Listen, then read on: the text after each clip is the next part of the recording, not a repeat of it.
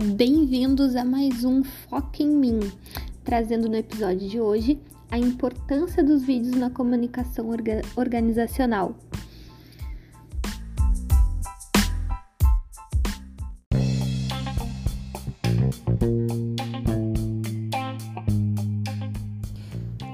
Eu me chamo Valentina Vonglon e estou no segundo semestre de Relações Públicas pela Unicinos. Eu trago aqui nesses episódios de podcast alguns cases que já aconteceram na minha vida e de alguns colegas. Alguns de sucesso, alguns não tão de sucesso assim, como vocês vão ver a seguir.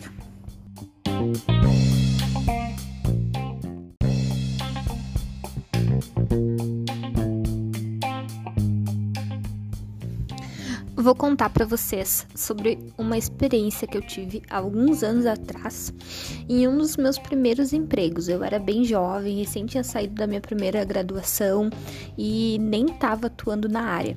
Então eu cheguei numa super empresa, uma rede de lojas famosérrima, né, que eu não vou citar os nomes, para fazer um, um treinamento, né, começar. E, e, todo mundo sabe que uma das principais e, e, mais básicas maneiras de criar conexão com o público, com o funcionário, com o que quer que seja, tanto empresarial como comercial, é a visualização. Uh, para mim, nela, tu coloca, te coloca exposto e disponível para dividir um problema e encontrar solução com quem está te assistindo, como que a gente está fazendo aqui, né? E para mim essa comunicação ela vai muito além do som da voz e efeitos sonoros. E, e para mim o que tem de mais importante é o vídeo, porque é através dele que a gente se comunica de forma expressiva, utilizando além da linguagem o corpo, um olhar, um movimento de braços, um, uma mexida na cabeça, tudo isso é extremamente relevante para criar essa conexão e para o resultado final que a gente busca com, com aquela mensagem que a gente quer passar, né? Vamos. Nessa empresa que eu trabalhei, uh, a gente recebeu todas as orientações de comportamento, de vestuário, de venda em slide. Tudo escrito lá. Eu nunca nem vi a cara de ninguém. Eu só ficava na minha mesa lá, fazendo os estudos e escrevendo e tentando aprender e assimilar aquilo por 30 dias.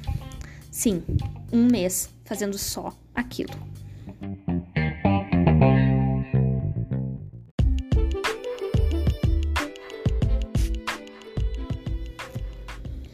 Então, eu me senti na escola, né? Réu oficial. Adulta, maior de idade, formada e lá.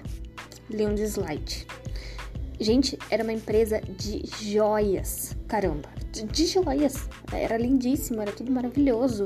E, e tudo ia ser tão mais legal no vídeo que assim, eu só me senti subestimada e fiquei extremamente entediada e me sentia que aquilo era uma função sem fim e passava de forma interminável e parecia que eu nunca ia terminar, sabe? E quando terminou, eu saí dali assim, tipo, bah, desmotivada, assim, não criei conexão com a marca, não entendi o propósito e, e nunca nem tinha visto a cara de ninguém, né? Não sabia quais é, quem eram os CEOs, nem como as coisas surgiram e, e como eram as outras lojas, as consultoras e, e por mais que seja uma experiência minha, sabe? Quem já passou pelo varejo, eu imagino que, que se identifique com essa situação.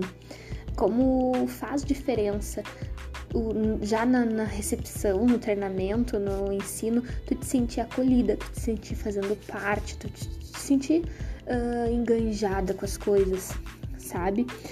E, e foi exatamente o oposto que aconteceu comigo.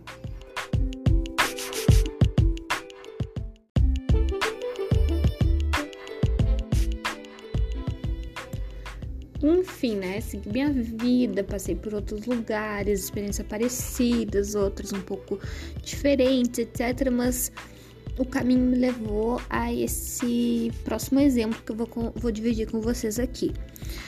Alguns anos depois, poucos anos, em outro momento da minha vida, em uma nova empresa, já mais inovadora, mais pra frente, dinâmica, eu fui começar a fazer treinamento, né, novamente. E, e apavorada, assim, bem como naquele ditado, não sei se vocês conhecem, mas gato escaldado tem medo de água fria, sabe? Me conta depois se tu já ouviu, porque aqui no sul a gente usa muito esse, que, que significa que quando tu já passou por uma situação e ela foi ruim, tu fica com medo até de coisas que tu imagina que possam ser parecidas, né? E então, eu pensei que seria mais um treinamento lá, chato, monótono, trancado e assim, para minha surpresa, foi completamente oposto. Foi o oposto. Foi assim, incrível. Sim, é isso que vocês estão ouvindo. Foi incrível. Uh, ele. Parece que eles passaram por essa matéria de imagem e som aqui e fizeram tudo completamente diferente. Eu assisti vídeo, conheci integrantes da empresa, do, do CEO até uh, o pessoal do marketing. Eu fiz vídeo chamada de boas-vindas com supervisores que não ficavam nas lojas. Conheci outras lojas da rede por vídeo, por foto, por call. E, e foi uma experiência completamente diferente sabe? Uh, eles me contaram e me envolveram naquela história do, do porquê do nome, da missão, dos valores. Uh, eu saí daquele treinamento com uma conexão criada, sabe? Uh, eu comecei a, a me sentir parte da empresa e saí do treinamento super enganjada, super motivada, sabe? Uh, a experiência foi mil vezes mais rica. E até hoje eu penso nisso com entusiasmo, sabe? E hoje, estudando RP, estando aqui aprendendo, indo mais a fundo, uh, conversando com outros colegas, uh, me inteirando mais da área, eu entendi como o que aconteceu tem tudo a ver com a comunicação organizacional e o quanto ela é importante para empresas principalmente de grande porte, onde a gente não sabe da onde vem o que, quem manda onde, a cara das pessoas, sabe? Foi muito importante, me acrescentou número, gênero, grau, acrescentou em tudo assim na, na minha passagem pela empresa.